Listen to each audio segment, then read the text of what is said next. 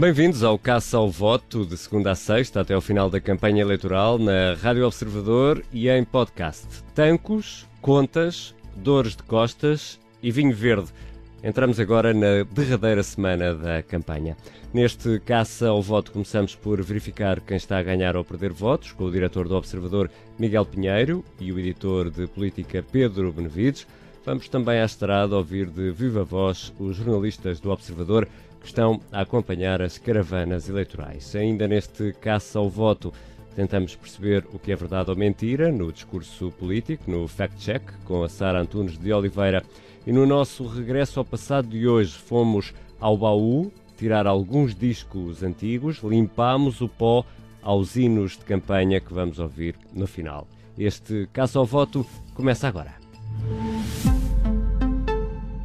Importa recuperar aqui algo que dissemos há instantes: tancos, contas, dores de costas e vinho verde. Quando eu não tiver nada para dizer à comunicação Quando social, bebo dois copos e arranjo logo o que dizer. Obrigado. Quando eu não tiver nada para dizer à comunicação social, bebo dois copos e arranjo logo o que dizer. Foi o que disse Rui Rio esta tarde. Bom, em defesa do líder do PSD, devemos referir que estas palavras foram proferidas eh, na adega de Monção, com vinho verde e antes do almoço. Neste caso ao voto, chamamos agora os nossos enólogos, especialistas em alvarinho, também uh, osteopatas, o diretor do Observador Miguel Pinheiro e Pedro Benavides, o editor de política. Bem-vindos, já lá vamos ao, ao vinho verde, meus senhores. Primeiro, e porque estiveram durante todo o fim de semana a descansar, bem sabemos, recorremos aos vossos conhecimentos de osteopatia. Uh, há dores que realmente dão cabo das costas, não é? É muito duro ser candidato numa campanha eleitoral, atenção, agora fora Claro de, que é. É mesmo pesado. O... Temos histórias ao longo destes 45 Sim, anos. nós já tivemos, já, uh, assim, de repente, estou-me a lembrar de uma eleição em que Jerónimo de Sousa perdeu a voz estava num debate uh, em direto na, na, televisão e perdeu a voz. A... José Sócrates também aconteceu a mesma coisa. Também, e isto é, aliás, é um Francisco tema atual. Carneiro também sofria bastante. Sim, portanto, isto aqui é, é, é, é, é complicado. Uma, uma, uma campanha eleitoral é complicada. Uh, e, portanto, é normal que de vez em quando Uh, os políticos precisem de ajuda médica. Esta, na verdade, nem prejudicou muito os planos, digamos, a agenda do, do candidato que sofreu os dores nas costas, que era António Costa, que na verdade também tem uh, tido uma agenda eh, a mínimos, duas ações no máximo por dia, portanto aquilo também não fez propriamente muita diferença nas aparições públicas do, do, do candidato. Agora, foi uma vantagem que teve, enfim, com as dores todas que teve, e é verdade, porque de facto claro. notou-se isso durante, durante aquele período, permitiu que não tivesse que estar na rua, uh, enfim, não só a sofrer apertões muito do povo, perto, como também. dos jornalistas. E como, exatamente, a sofrer apertões dos jornalistas sobre algumas perguntas que ficaram ainda por responder, embora ele, ele tenha aqui uh, mostrado uma certa mestria a desviar-se, desviar não, a rota dos furacões. Eu não sei o que é que será pior para António Costa neste momento, estar ao pé de jornalistas ou de enfermeiros. não sei muito bem, mas pronto. Bom, o fim de semana também fica marcado por um convite para malhar na direita e para malhar um bocadinho também na esquerda.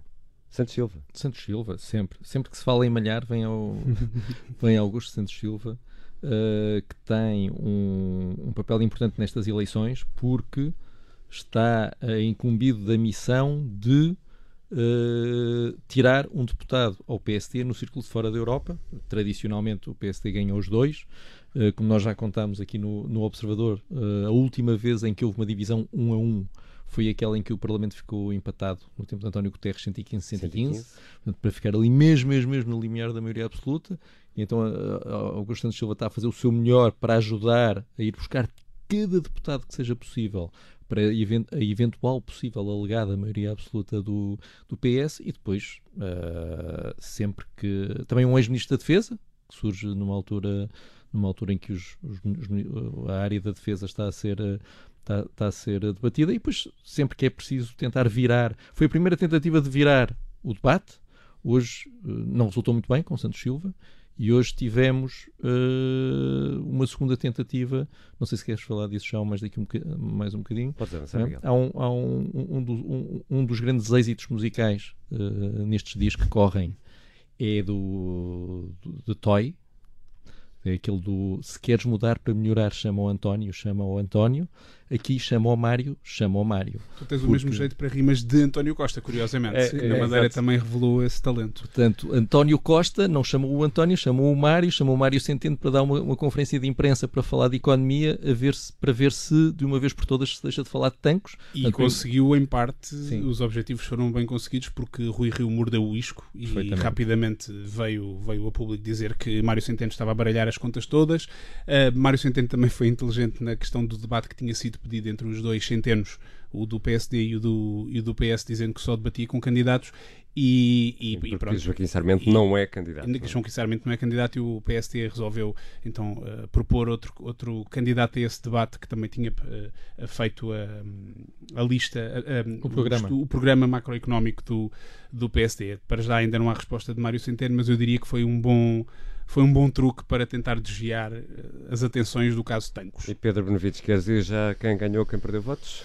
Olha, eu diria que quem perdeu, apesar de tudo, foi António Costa, porque cada vez que aparece José Sócrates na campanha, tanto pode uh, favorecer como prejudicar António Costa. E se ele entrou já uh, a criticar o facto do PS não pedir maiorias absolutas e tal, o que de certa forma até ajuda António Costa, porque essa era a estratégia dele, quando José Sócrates surge a colocar-se ao lado do PS. Eh, alimentando aquela tese de que pode ter havido ali uma conspiração no Ministério Público, isso remete imediatamente para o caso dele próprio e faz com que António Costa se veja misturado com um caso onde ele, com também alguma mestria, conseguiu sempre distanciar-se. E, portanto, eu diria que por mais uh, furacões que António Costa introduza na conversa para se desviar dessas respostas, terá perdido votos com esta colagem de Sócrates. Miguel? Uh, absolutamente de acordo. Uh, e, e, apesar, de, apesar de o PS ter tentado desviar as atenções do caso Tancos, introduzindo aqui na campanha novamente Mário Centeno, a verdade é que uh, esta, esta discussão ao longo da tarde sobre se há ou não há uma comissão, uma reunião da Comissão Permanente da Assembleia da República para debater o caso Tancos, portanto o PSD pediu a convocação, o PS foi contra e agora Ferro Rodrigues Já convocou um, uma reunião de, de líderes Líderes ou líderes? Como é que é errado, Ricardo? Uh, os, os, mais puristas dizem líderes. Ok, muito bem. Os líderes de, dos partidos para irem decidir. Portanto, esta discussão na Assembleia vai se prolongar e a imagem que o PS está a transmitir é que não, não quer falar sobre este assunto. O que é uh, péssimo. Eu admito que eles não, não tivessem uma, uma saída fantástica deste assunto uh, para sair daqui, mas uh, não está a correr bem. E não realmente precisavam, na verdade, porque a reunião foi convocada uh, de líderes, foi conv... eu digo líderes, peço desculpa. Uh, tu não és um homem da não, Nós exatamente. Pedimos um desculpa, foi... desculpa aos ouvintes. foi convocada para, para quarta-feira para que os cada um dos não, não, não consigo sem, sem dizer isto no plural, cada um dos líderes diga o que pensa, é na quarta-feira, a campanha acaba na sexta, portanto os planos do PSD também provavelmente vão sair furados. Ainda falta saber quem ganhou? Quem é que ganhou votos? Estás-me a perguntar quem é que ganhou votos, é isso? Queres que eu, que eu te diga quem ganhou votos?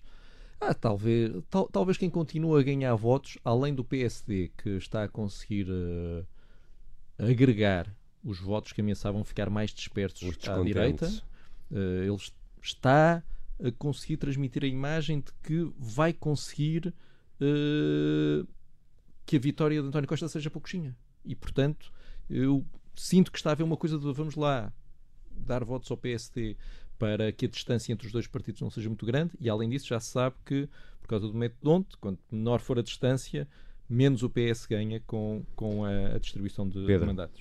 Eu diria que era Assunção Cristas, porque o tema Sócrates é um tema, como sabemos, muito caro ao CDS. Há várias eleições e desta vez, de facto, ele ganhou atualidade. Mas como António Costa não lhe respondeu, eu diria que uh, quem ganhou votos foi a Catarina Martins, que hoje na Feira de Espinho foi comparada com a princesa Diana e, portanto, eu acho que talvez tenha ganho alguns votos entre os monárquicos, que é um eleitorado que não é evidente para o Bloco. E, e respondendo já à tua pergunta que eu sei que vais fazer daqui a pouco, esse é o meu filé mignon de hoje.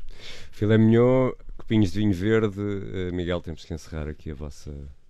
Então encerra, Ricardo. Não, não, mas... Ai, queres que eu diga eu mais quero, qualquer coisa? Eu quero que tu digas. Olha, eu vou-te confessar, o meu filé mignon era o do, era o do, o do Ricardo, mas vou aproveitar para dar um segundo filé mignon que eu venho sempre preparado para estas eventualidades. Era o do Ricardo? não, era o do Pedro. O do Ricardo. Ah, era o do Pedro. Eu acho que o Miguel bebeu uns copos de vinho, vinho branco verde. antes verde, antes de, de, vir para esta. Mas eu fui depois do almoço, não foi antes do almoço. Uh, que foi esta a, a frase, uh, esta frase espetacular de Catarina Martins também, que descobriu, ou pelo menos decidiu publicitar agora, ao fim destes anos todos, que o PS perdeu as eleições de 2015. Fez questão de começar o dia anunciando e fazendo lembrar a António Costa que ele perdeu as eleições de 2015. Os amigos são uma coisa maravilhosa. Para as ocasiões. Miguel Pinheiro, diretor do Observador, Pedro Benevides, editor de Política. Já a seguir vamos para a estrada.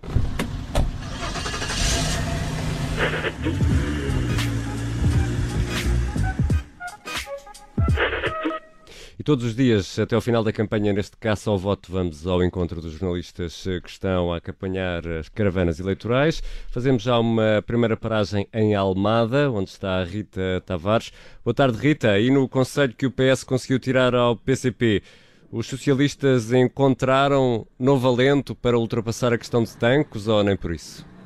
Uh, nem por isso. Uh, aqui em Almada, onde ainda estou, apesar da, da arruada já ter terminado, não, eu, eu, por acaso confesso que esperava uma recepção um bocadinho maior depois disto que tu referiste, que é o facto do PS ter retirado a Câmara ao PCP pela primeira vez desde o 25 de Abril, e, mas não, foi uma arruada bastante, pá, digamos que é uma relação que começa sem chama, sem grande chama.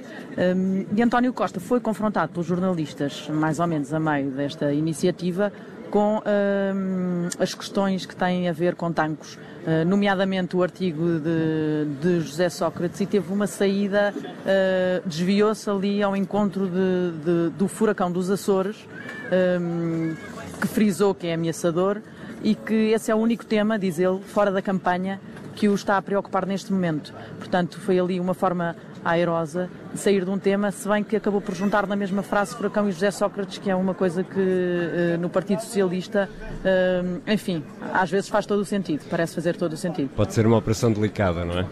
É um bocadinho delicada, diria que sim. E podemos esperar mais de Centeno agora nesta campanha do Partido Socialista? Parece aquele avançado que está no banco e que entra ali a meio da segunda parte e que marca sempre, não é? Uh, pois, uh, pelo, menos, pelo menos entrou para tentar marcar. Uh, se o PSD vai atrás dessa, dessa deixa, a Rita Diniz explicará melhor do que eu, que está a acompanhar essa campanha.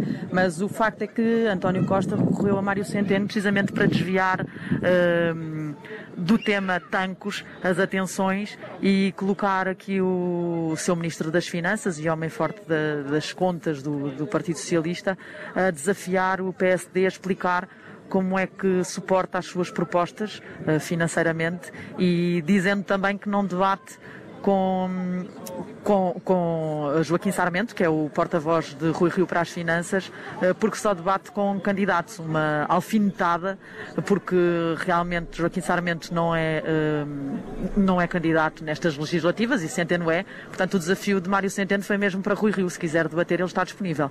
Mas sim, é um trunfo que António Costa vai jogando para centrar o tema naquilo que ele quer e desviar daquilo que ele não quer falar de todo e continua com aquele mantra que ouvimos desde 2014 e da atenção de José Sócrates, que é a justiça ou que é da justiça, a política ou que é da política, que não, daqui não sai. E Rita, e ao nível dos quilómetros, como é que estamos?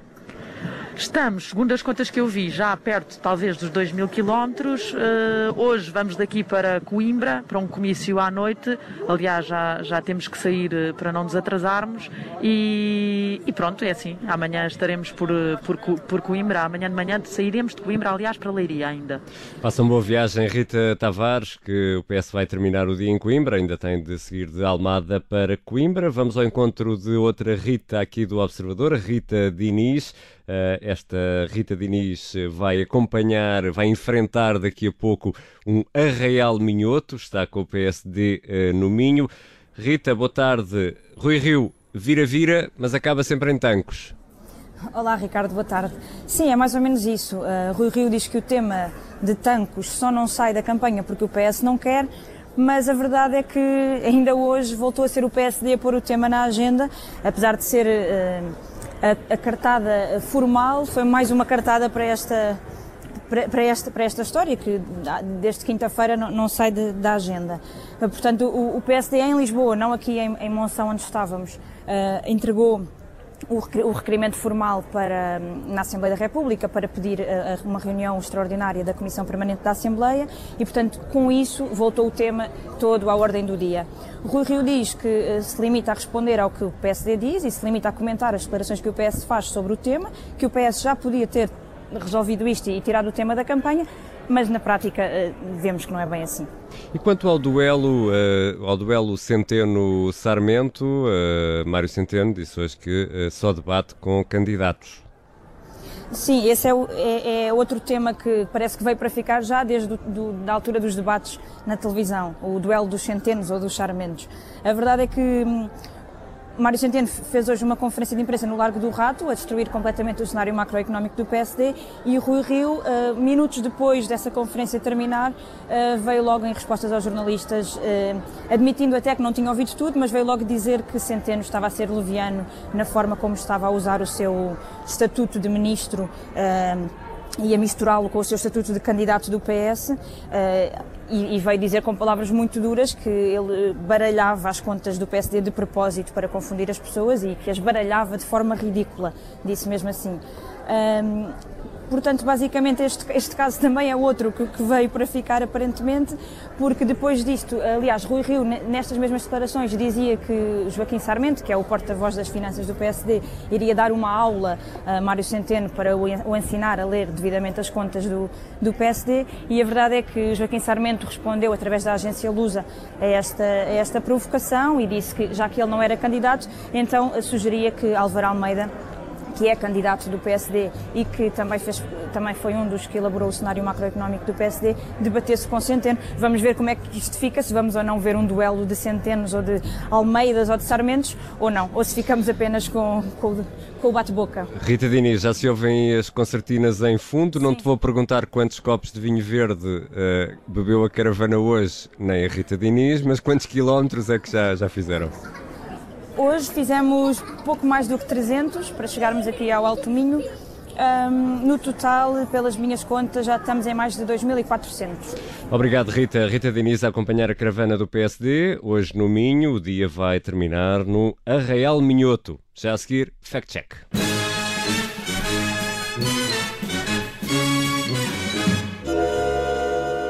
Bem-vinda, Sara Atunes de Oliveira, Olá. editora de Sociedade do Observador, que nos ajuda aqui no Fact Check. Hoje vamos falar de doenças ou de uma confusão entre doenças no PCP de doenças e de números. Numa ação de campanha na semana passada no Seixal, para criticar o desinvestimento no SNS, Jerónimo de Sousa disse que morreram em Portugal 46 crianças com hepatite B, porque só pode vacinar os filhos quem tem dinheiro. Os jornalistas estranharam o número por ser tão elevado e por ser pelo menos até aquela altura, totalmente desconhecido, mas também porque a vacina da hepatite B está incluída no Plano Nacional de Vacinação. Havia razões então para estranhar, Sara? Tinham e a dobrar.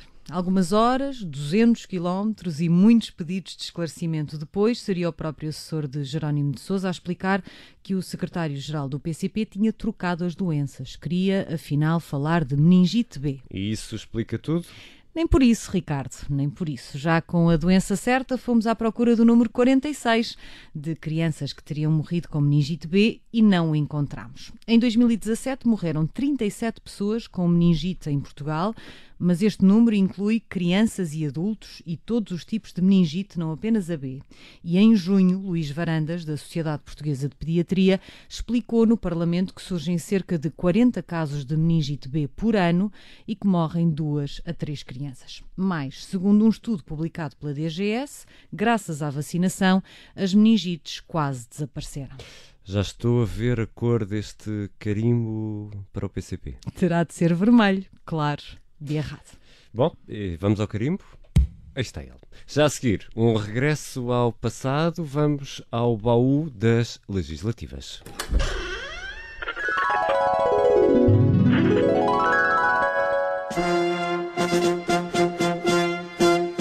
A Internacional, na versão do PS.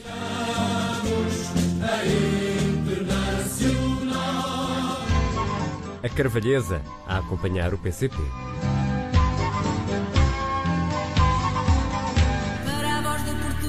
O hino do CDS, pela voz de Dina. O homem também chora.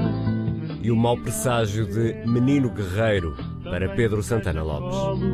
Palavras amenas, precisa de carinho. As campanhas são embaladas por hinos mais ou menos icónicos, mas haverá algum que seja bom? Ah, excelente pergunta. Tosé Brito, cantor, letrista, compositor, hoje administrador da Sociedade Portuguesa de Autores. Eu creio que não. Ou seja, vamos lá ver uma coisa. Não me lembro de nenhum hino de campanha que tenha sido especificamente escrito para essa campanha, ou seja, um original escrito para essa campanha que tenha ficado na memória ou tenha feito a diferença. Na realidade, não me lembro de nenhuma que tenha sido encomendada para hino de campanha, um original encomendado para hino de campanha, e que depois venha, tenha tenha tornado uma canção popular no sentido de as pessoas a conhecerem e a cantarem. Você não vale nada, mas eu gosto de você. São cantados quando entram nas campanhas por adoção, como o êxito dos Calcinha Preta, que, sem ser hino, acompanhou a campanha de Rui Rio pela Câmara Municipal do Porto. O problema é que os hinos de campanha não existem para ser músicas. Não estás focado na canção, a canção não interessa para nada neste caso. Ninguém está a ouvir a canção. Quando passa um carro desses, um carro de campanha não é mais do que um carro uh, a publicitar uma campanha como se publicita uma tourada ou um desafio de futebol. Não interessa a canção, repara, o que interessa é chamar-te a atenção, porque o barulho, tu ouves música e depois vais ouvir uma voz que diz por cima disto. Oriental, concentração em tal sítio, vote no partido não sei quantos, venha ver um campo pequeno, a tourada não sei quê. Lisboa está com dificuldade em respirar. Ainda há quem inove nos hinos. Em 2007 era o rap a acompanhar José Sá Fernandes e o Bloco de Esquerda na corrida à Câmara Municipal de Lisboa.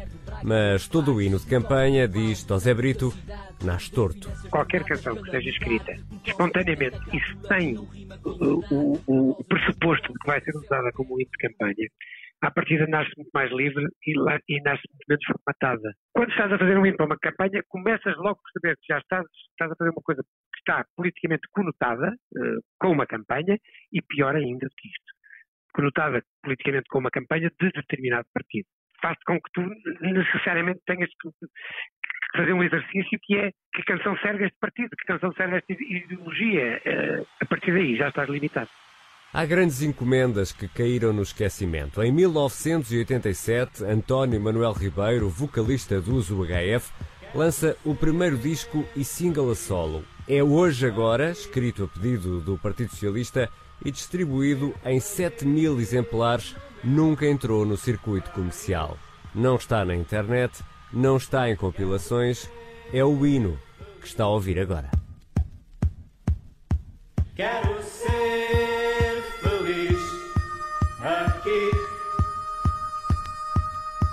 Ser feliz no meu país. O Caça ao Voto regressa amanhã. A quente o sol neste dia de verdade. Começa aqui o meu grito liberdade. Quero ser feliz aqui. Ser feliz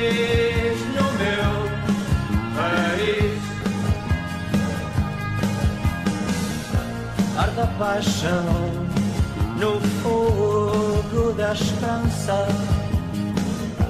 Por esta porta é o futuro que se alcança. Quero ser feliz aqui.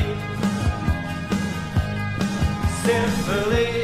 É assim que termina este Caça ao Voto de hoje. Ricardo Conceição, se esta música não está na internet, não está em lado nenhum, como é que nós a arranjamos? O nosso jornalista Nuno Viegas eh, fez uma investigação, conseguiu descobrir este disco em vinil, comprou-o e por isso mesmo estamos a ouvi-lo agora, porque não está disponível em plataformas digitais. É hoje agora, escrito a pedido então do Partido Socialista, quem canta é António Manuel Ribeiro, o vogalista do ZUHF. Amanhã há mais Caça ao Voto.